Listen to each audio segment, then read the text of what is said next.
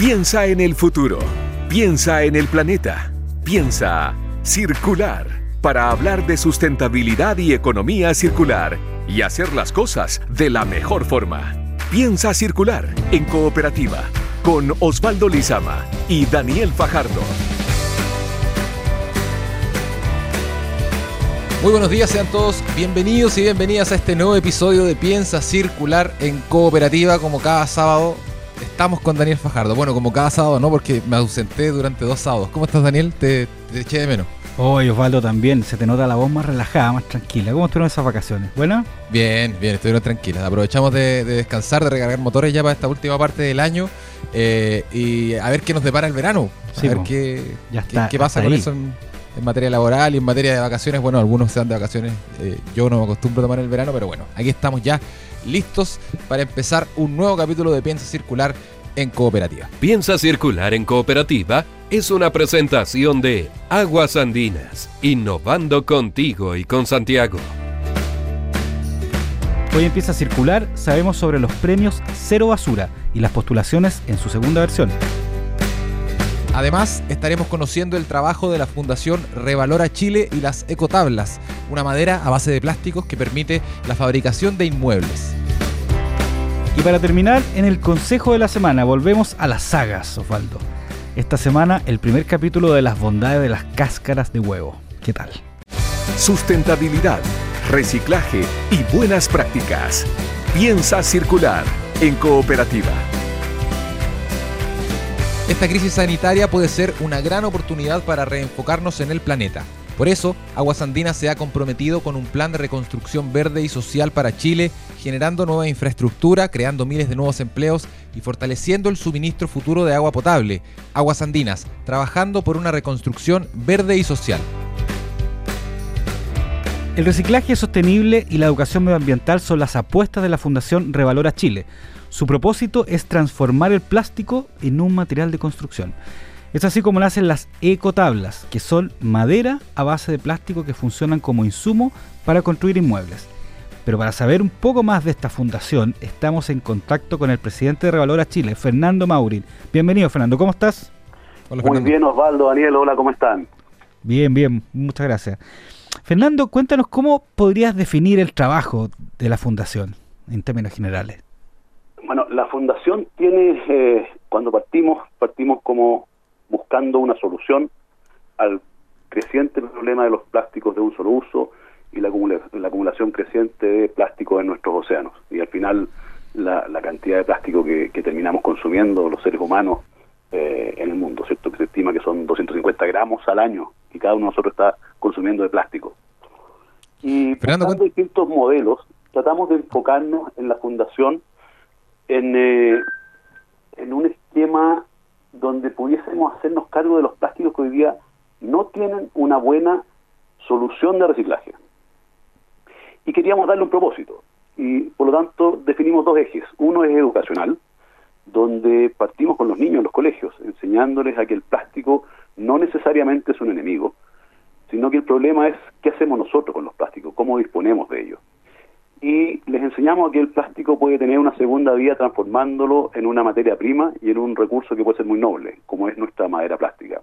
Por lo tanto, lo primero es esa, esa misión educacional de, transformación de lo que de cómo hoy día enfrentamos el problema.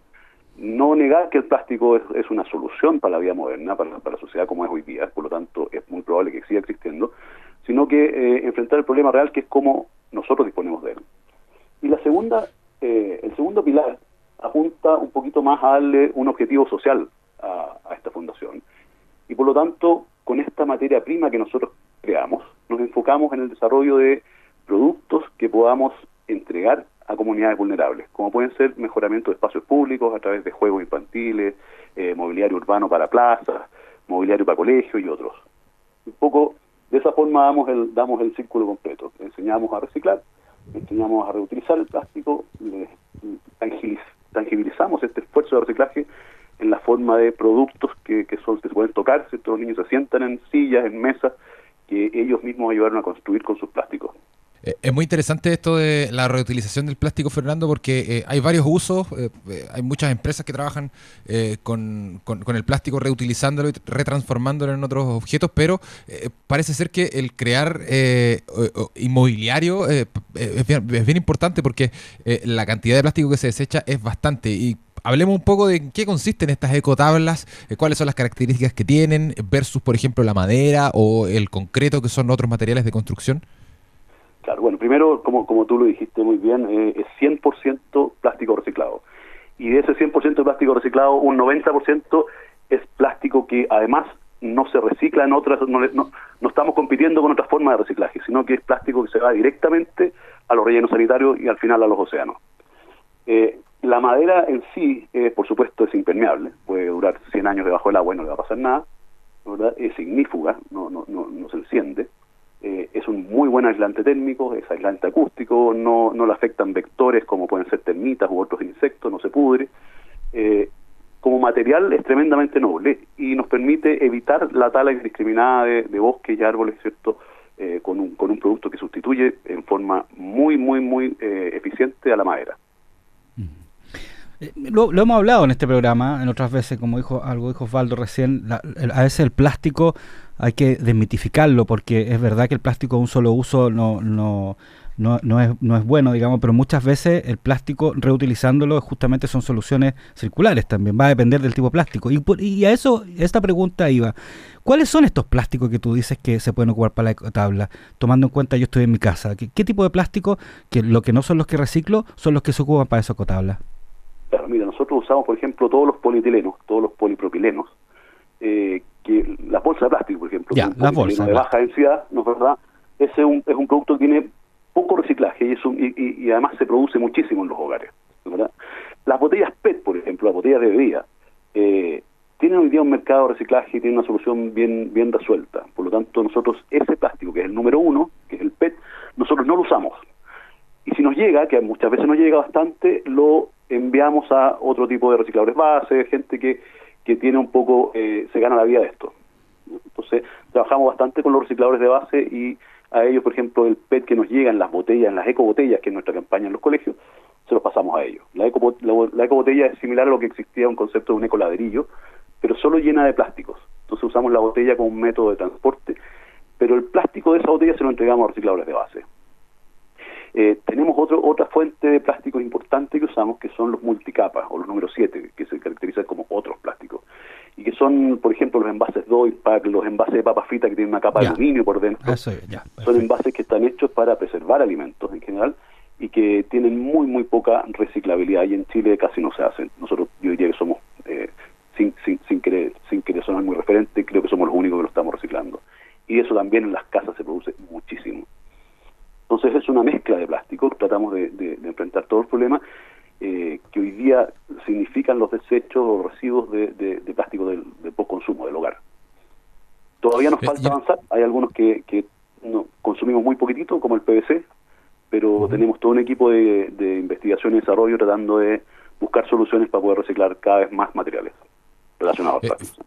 Fernando, tú, eh, después de haber detallado un poco eh, qué tipo de plásticos usan y de haber eh, contado que trabajan con, con, los recicladores de base, ¿cuál es más o menos la ruta o, cuál es más o menos el sistema de recolección de estos plásticos que tienen ustedes por si alguna persona le interesaría quizás donar el plástico que tengan o no sabe qué hacer con el plástico que está guardando para no botarlo directamente a la basura? ¿Cuál es más o menos la red de recolección que tienen ustedes?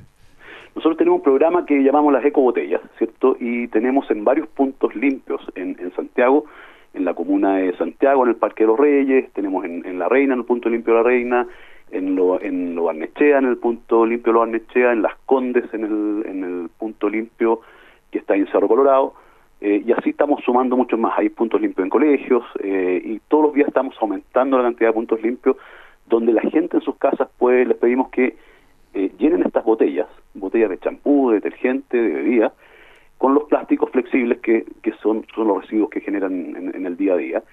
Y una vez que llenen estas botellas, las lleven a estos puntos limpios. Desde ahí en adelante nos hacemos cargo nosotros. Además, hay recicladores de base que hoy por hoy están incorporando la recolección de estas ecobotellas domiciliarias. Es decir, en sus recorridos de, recolección de reciclaje, de material reciclado eh, para reciclar domiciliaria, están recibiendo las ecobotellas. Y ese es un muy buen eh, sistema de transporte para nosotros, porque los plásticos eh, flexibles que ocupan mucho volumen eh, vienen compactados en este medio de transporte, que en este contenedor que es la botella, y por lo tanto simplifica la logística y hace, y hace más económico el, transporte. Fernando, un poquito más detalles de las ecotablas, que aquí en este programa siempre todos los temas de innovación nos encantan. Entonces, entender un poquito eh, eh, primero, em, ustedes tienen una planta donde la fabrican, ¿cuántas, cuántas fabrican al mes? ¿De qué tamaño son? Eh, sí, mira, eh, básicamente lo, tenemos que imaginarnos madera convencional. Tenemos postes circulares, postes cuadrados, tablas de un centímetro por dos centímetros, es decir, hay varias, hay varias referencias, hay varios modelos de tabla, ¿ah?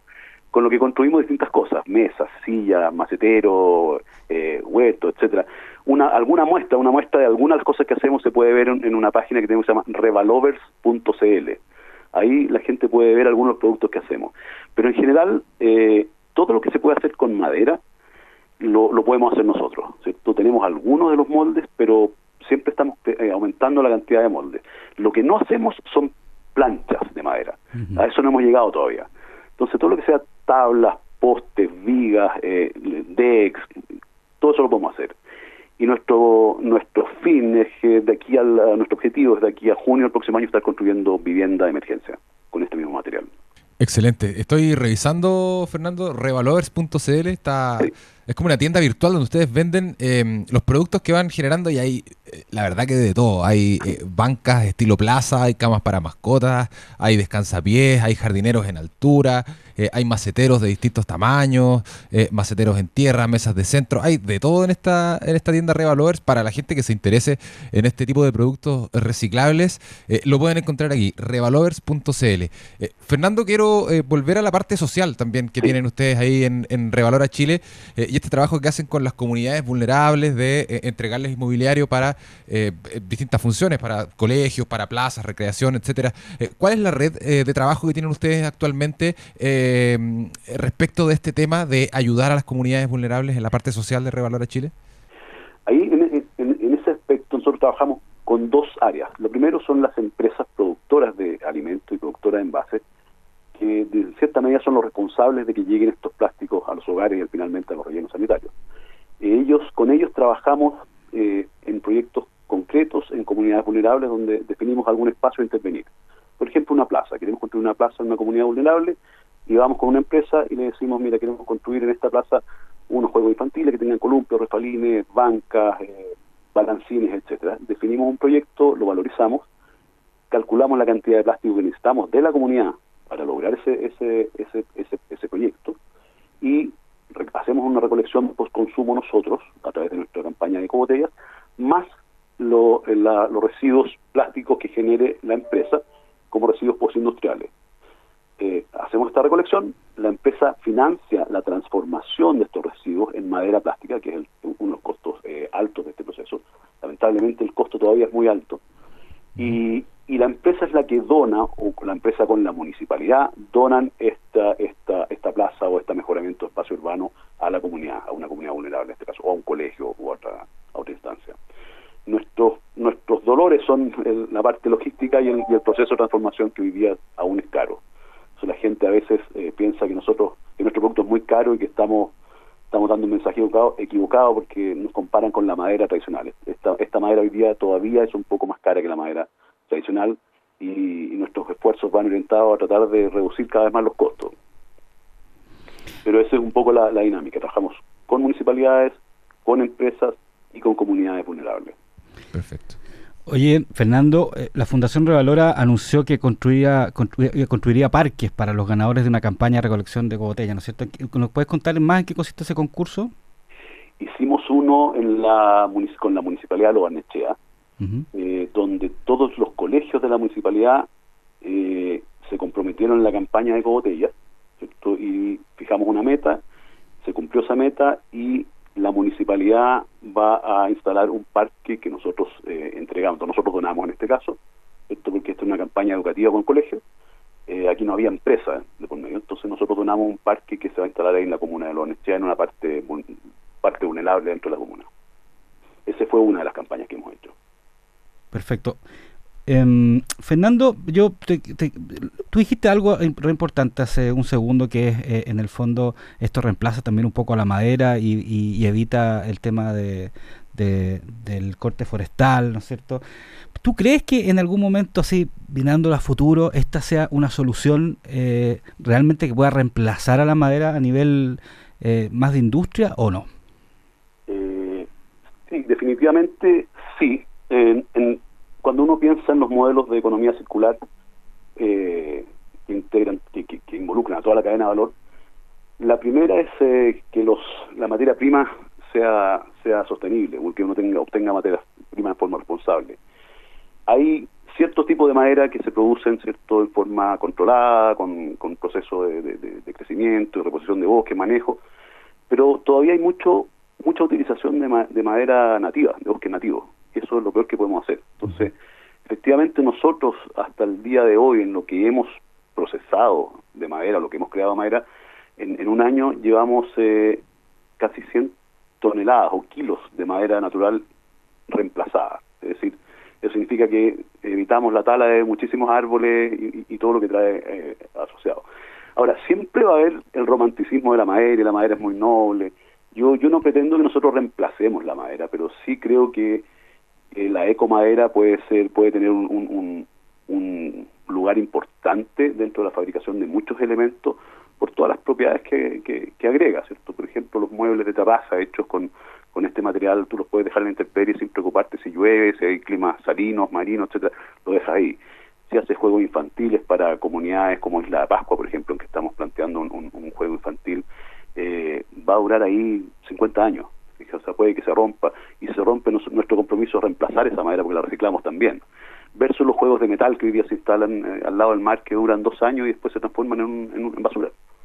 Entonces, sí creo que hay un espacio muy importante, no, no creo que reemplacen un 100%, pero, pero creo que el porcentaje va a ser importante. Eh, y ahí, cortito para eh, ya ir finalizando, Fernando, ¿el precio se puede comprar esta ecomadera en bruto, se puede decir de alguna manera? Sí, la, la, ecomadera hoy lamentablemente yo te diría que está en, del orden de un 30% más caro que la, que la madera natural. Perfecto. ¿Ah? Y nuestro objetivo es eh, ir disminuyendo esa brecha eh, lo más posible y para eso necesitamos más producción y más venta y más salida. ¿cierto? Al final la, la forma de, disminuir va por, la, por el aumento en la escala de producción, porque los procesos que estamos teniendo son sumamente eficientes. Nosotros recorrimos hartas plantas de, de fabricación de esta madera en el mundo y, y me atrevo a decir que la nuestra está, está bien en, la vanguardia en esto. Entonces, la parte de eficiencia en términos de equipamiento y eso la, tenemos. Ahora lo que nos falta es, es una escala de producción mayor. Fernando Maurin, presidente de Revalora Chile, hablando con Piensa Circular aquí en Cooperativa sobre estas ecomaderas que ojalá eh, siga creciendo este mercado porque eh, es bastante auspicioso para el planeta. Eh, y gracias también por conversar por la parte social de Revalora Chile. Fernando Maurin, te agradecemos, te mandamos un gran abrazo. Gracias. Muchas gracias a ustedes, eh, que, les vaya muy bien, les deseo mucho éxito y gracias a todos por la entrevista. Gracias a ti. Que esté muy bien, Fernando. Chao. Chao, Para discutir los temas que hacen girar al planeta, piensa circular. Y en Piensa Circular sabemos sobre los premios Cero Basura 2020. La convocatoria, que se abrió el 2, el 2 de noviembre, se extenderá hasta el 11 del próximo mes. Todos los proyectos que incentiven la reutilización de residuos son parte de estos premios. Los detalles en la nota de Mariano Reyes. Ya están abiertas las convocatorias para los premios Cero Basura 2021. El 2 de noviembre comenzó la postulación y se extenderá hasta el próximo 11 de diciembre. El certamen verde más importante del país vivirá su segunda versión en la que buscan visibilizar los proyectos que incentiven la recuperación de residuos, generando una mayor conciencia del problema medioambiental, de soluciones y también los avances del país en esta materia. Las postulaciones son gratuitas en sus cinco categorías consumo masivo y retail, industrial, cambio cultural, impacto social e innovación. En cada una se encuentra una gran oportunidad para todas aquellas empresas y personas que están desarrollando modelos de recuperación de residuos, pueden dar a conocer su labor y sean reconocidos por su aporte al medio ambiente. El impacto ambiental es uno de los aspectos que más valoran los organizadores de los llamados Oscar Verdes. Son más de 25 empresas las que han logrado la meta de reducir por completo sus residuos y que han sido apoyadas por los premios Cero Basura. El día 7 de enero se darán a conocer conocer los ganadores del certamen en un evento donde se encontrarán los principales agentes del mundo del reciclaje. Para postular pueden ingresar a www.premioscerobasura.cl. Datos para hacer de este mundo algo más circular. Consejo Circular. Hoy, Daniel, vamos a partir con una saga. No estamos hablando de Game of Thrones, ni El Señor de los Anillos, ni Jurassic Park, ni nada de eso. Estamos hablando de las tres eh, capítulos de las bondades de las cáscaras de los huevos, Daniel, en este Consejo Circular de hoy. ¿De qué se trata el primer capítulo? Mira, primero te voy a hacer un resumen. El primer capítulo tiene que ver con el tema eh, de plantas, que lo hemos llevado harto este mes, porque Ya. este mes es un mes importante para empezar a, a- a- a sembrar y a, a fortalecer las plantas. El otro tiene que ver con belleza y el último tiene que ver con alimentación humana. Ya vamos a ir por el primero. Perfecto. Vamos La- por las plantas. Las cáscaras de huevo son una de las cosas que tenemos en la casa que tiene más calcio, ¿ya? Jamás botar la cáscara de huevo. Primero pensar en el compost, pero si no tienes compost, son ideales para fortalecer las plantas, las tienes que moler bastante y ponerlas alrededor eh, de la planta, sobre las raíces, digamos, eh, alrededor del tallo, ¿ya? Puede ser de un árbol, de una planta, de una hortaliza. Y tiene dos funciones principales. Una, que agrega mucho calcio, es una bomba de calcio, pero muy buena.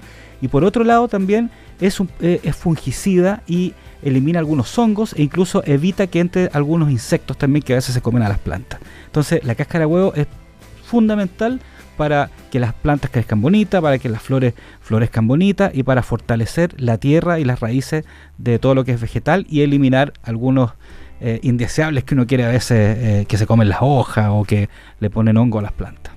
Así que ya lo saben, a no botar las cáscaras de huevo, a molerlas y a echarlas en las plantitas para que crezcan eh, bonitas, sanas durante este verano que se ve bien auspicioso para las plantas. Con este consejo circular, con este primer capítulo de tres que vamos a tener, hemos llegado ya al final de este eh, capítulo. Agradecemos por supuesto su sintonía. No olviden que pueden revisar los capítulos anteriores en nuestro canal de Spotify. Nos encuentran como Piensa Circular y que hay más contenido relacionado en piensacircular.com y cooperativa.cl. Daniel, nos reencontramos la próxima semana. Así es, chao, que estés bien. Un abrazo, que estén muy bien. Chau. Chao. Fueron los temas de sustentabilidad y economía circular que hacen girar el planeta. Piensa circular. Una presentación de Aguas Andinas, innovando contigo y con Santiago.